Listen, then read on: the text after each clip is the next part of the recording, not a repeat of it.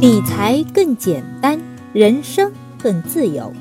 亲爱的减七理财的小伙伴，大家周五好，欢迎收听减七投资周报。每周新闻那么多，听减七说就够了。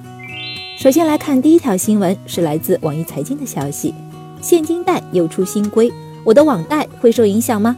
十二月一日晚间，互联网金融风险专项整治工作领导小组办公室。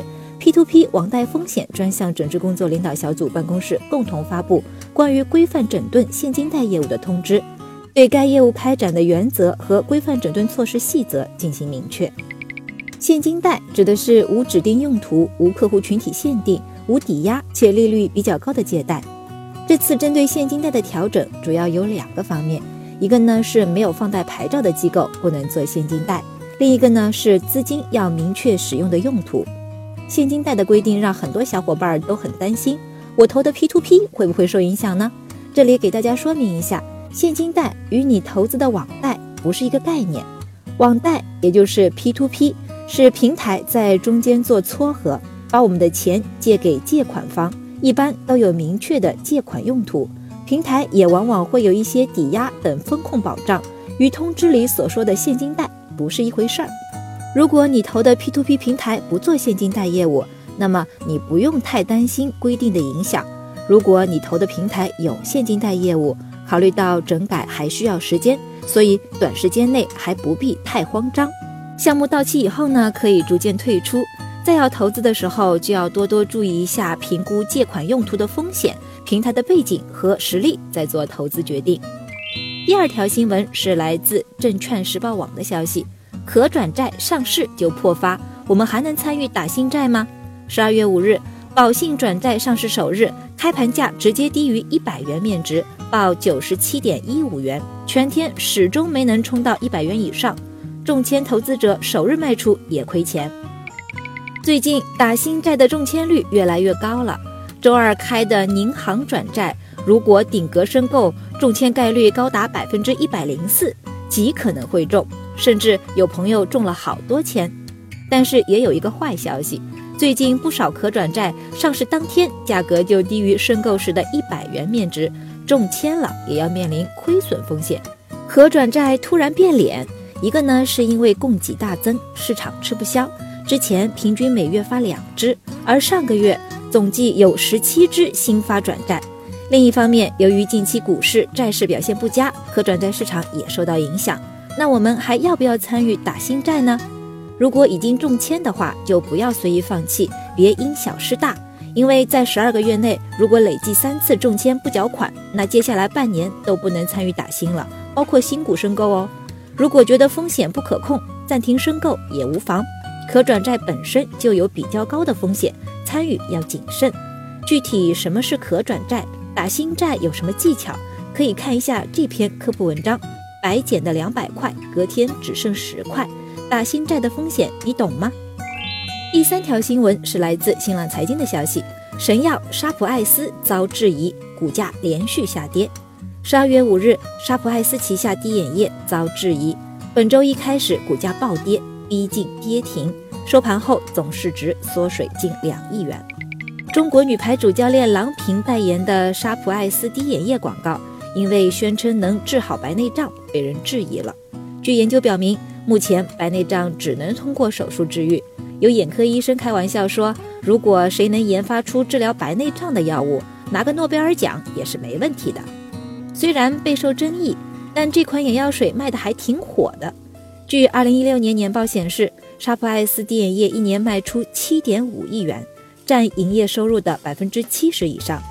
另一方面，近年来沙普艾斯的广告费用占营业收入的百分之二十五以上，而同行业的广告费用占比低于百分之二十，这也说明大多数收入都被用来打广告了。面对舆论的质疑，沙普艾斯的股价从周一起连续下跌，并于本周四宣布停牌。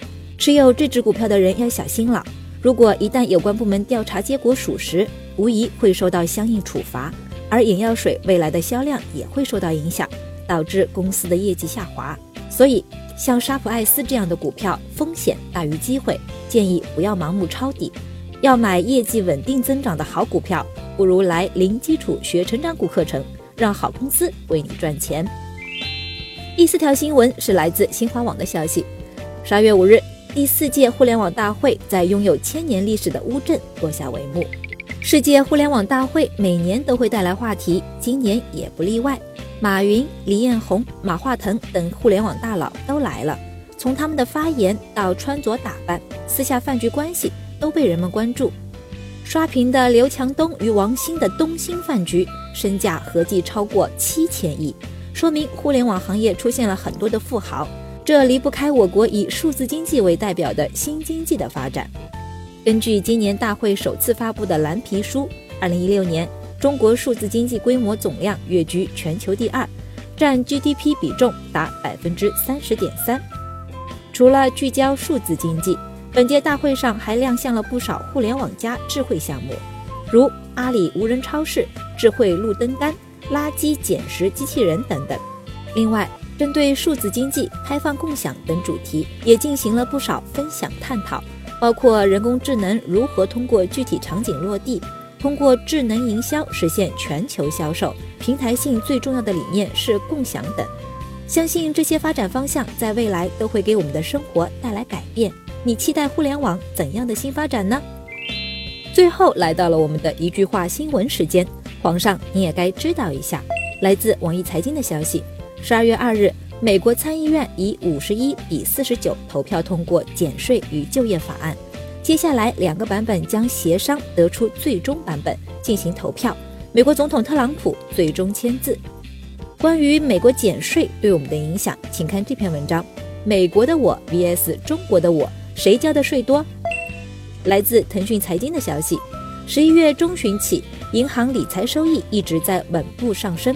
非保本理财产品中，预期年化收益率在百分之四点五以上的产品越来越多，部分中小银行发行的理财产品收益率已经超过了百分之五。来自和讯网的消息。余额宝单日申购额度将调整为两万元，即对于投资者个人交易账户单日累计超过两万元的申购申请将不予受理。该措施将于十二月八日零时起实施。感谢大家收听今天的减七投资周报，一同感知正在发生的变化，提高经济敏感度。更多投资新闻解读及理财科普，欢迎关注我们的公众号“减七理财”，简单的减。汉字的七，我在那里等你。